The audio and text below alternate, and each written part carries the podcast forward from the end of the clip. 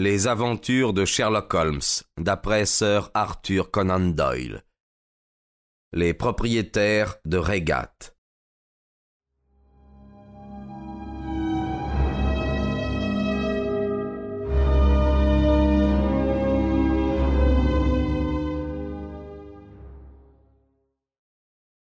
Dans l'art du détective, il est excessivement important de distinguer entre les faits qui ne sont que des incidents et les faits essentiels, sinon l'attention et l'énergie se dissiperaient au lieu de se concentrer. Pour cette affaire, depuis le début, je n'ai pas eu le moindre doute. La clé de l'énigme devait être cherchée dans le bout de papier que la victime avait en main. Avant d'aller plus loin, je voudrais vous faire remarquer que si le récit d'Alec Cunningham avait été correct, et si l'agresseur, après avoir tué William Kirwan, s'était immédiatement enfui, il n'aurait pas pu arracher et déchirer le papier que tenait le mort. Si ce n'était pas lui, c'était donc Alec Cunningham en personne, car avant que le vieux Cunningham fût descendu, plusieurs domestiques seraient accourus. C'est un détail simple, mais l'inspecteur l'a négligé parce qu'il est parti de l'hypothèse où ces gros bonnets du pays n'avaient rien à voir dans l'affaire. Or moi, je me fais une règle de n'avoir aucun préjugé et de suivre docilement la voie que m'ouvrent les faits. C'est pourquoi, tout au début de mon enquête, je me suis un petit peu méfié du rôle qu'avait joué M. Alec Cunningham. Alors j'ai étudié de près le bout de papier que l'inspecteur nous avait montré. Tout de suite, je fus persuadé que c'était un document fort intéressant. Le voici. N'observez-vous rien de très suggestif? L'écriture est bien irrégulière, dit le colonel. Mon cher monsieur, s'écria Holmes, il ne peut pas y avoir le plus léger doute. Il a été écrit par deux personnes, chacune traçant un mot. Quand j'aurai attiré votre attention sur la barre accentuée dans les mots trois et utile, et sur la fine barre du T dans le mot car, vous en serez convaincu. Une très brève analyse vous permettrait d'affirmer que les mots apprendrez et beaucoup sont écrits d'une main ferme, tandis que le mot car est tracé d'une main moins sûre, plus débile. Mais c'est clair comme le jour, s'écria le colonel. Pourquoi diable se mettre à deux pour écrire une lettre? Voilà. C'était une vilaine affaire. L'un des deux, celui qui se méfiait de l'autre, était résolu à ce que chacun eût une part égale à ce qui arriverait. Mais des deux, celui qui écrivit trois et utile était certainement l'instigateur du coup. Comment êtes-vous parvenu à cette conclusion? Nous pourrions le déduire simplement par la comparaison du caractère des deux écritures. Mais nous possédons des motifs plus valables que ce qui ne serait en somme qu'une supposition. Examinez soigneusement ce bout de papier. Vous constaterez que l'homme à la main ferme a écrit ces mots le premier, en laissant des blancs pour que l'autre les remplisse.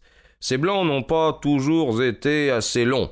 L'homme à la main plus faible a eu du mal, par exemple, à intercaler son heure entre onze et trois, mot qui, indubitablement, avait été tracé avant. Je dis donc que l'homme qui a écrit ces mots le premier est assurément l'homme qui a machiné l'affaire. Excellent s'écria M. Acton. Mais très superficiel, ajouta Holmes. Venons-en à présent à un élément d'importance. Vous ignorez peut-être que le calcul de l'âge, d'après l'écriture, est presque devenu une science exacte. Normalement, on peut, presque à coup sûr, dire l'âge d'un homme à dix ans près. Je répète, normalement. Car il y a des cas de maladie ou de déficience physique où se trouvent reproduits des signes de sénilité, même lorsque le sujet est jeune.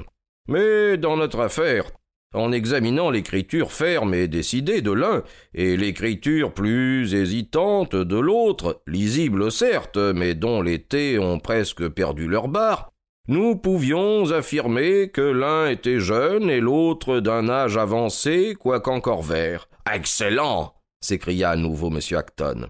Un autre point toutefois est d'un intérêt plus subtil et supérieur. Entre ces deux écritures, il existe des analogies. Elles émanent donc de deux êtres du même sang. Cela apparaît nettement dans le grec qui leur est commun. Mais d'autres ressemblances moins affirmées indiquent la même chose. Je suis absolument sûr qu'il existe une particularité familiale dans ces deux spécimens d'écriture. Je ne vous livre, naturellement, que les principaux résultats de mon examen. J'ai fait vingt-trois autres déductions qui intéresseraient surtout des experts spécialisés.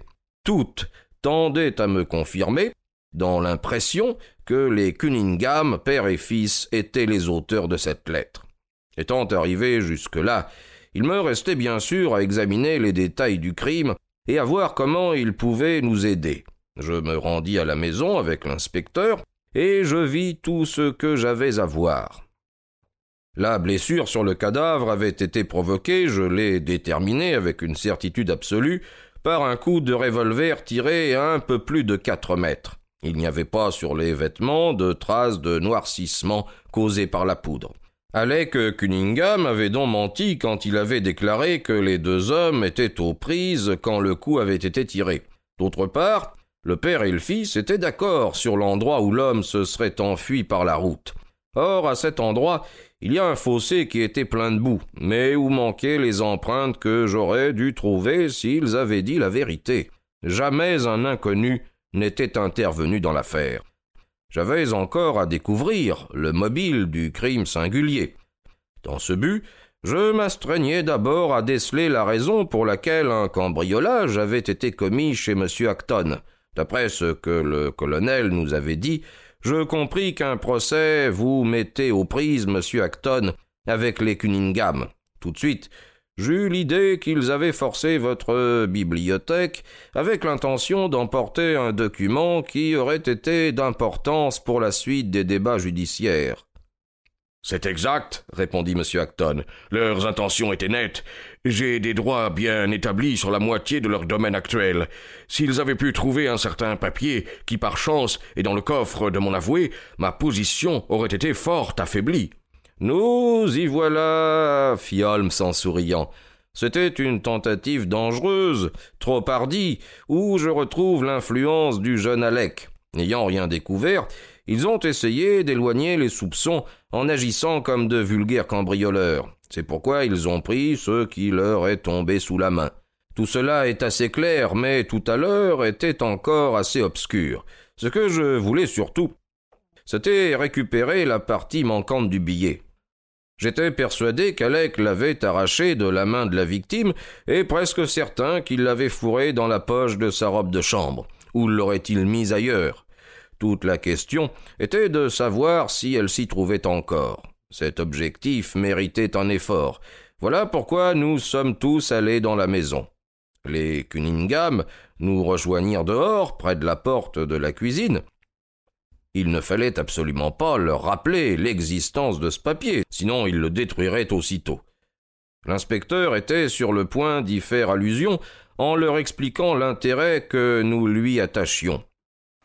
Un hasard bienveillant voulut alors que je subisse une sorte de syncope et que le sujet de la conversation s'en trouva modifié.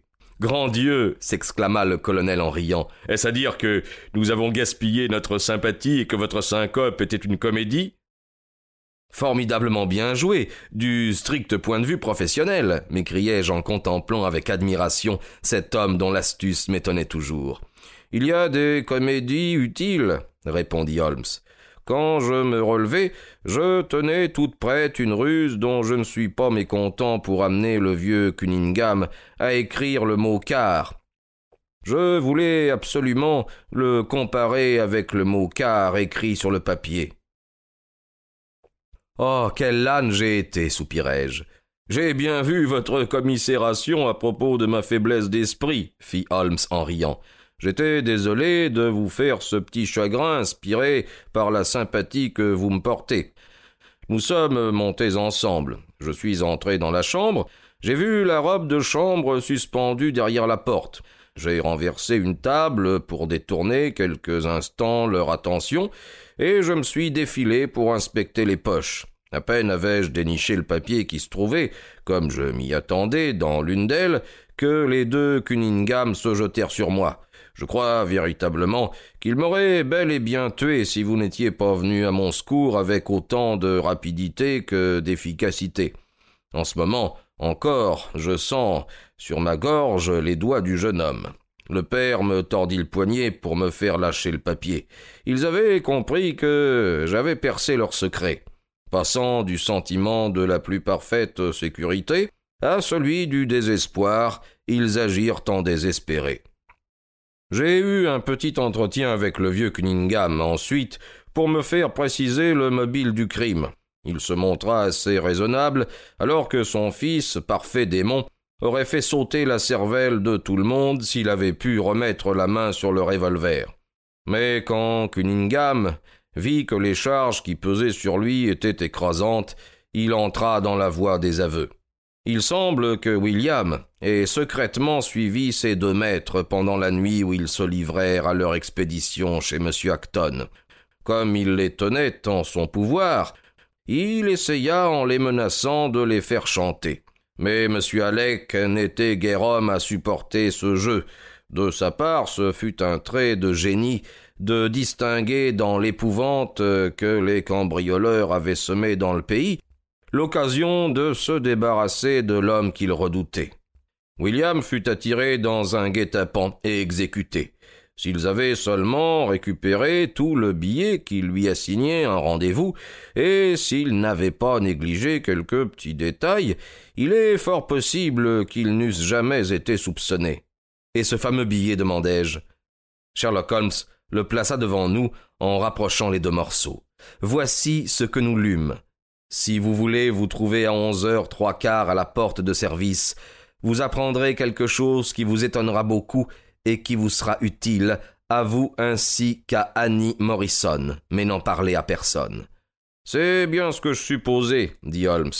Bien sûr, nous ne connaissons pas encore les relations qui ont pu exister entre Alec Cunningham, William Kirwan et Annie Morrison à ne considérer que le résultat, le piège avait été adroitement tendu. Je suis sûr que vous serez ravis par les signes d'hérédité que révèlent les P et les Q.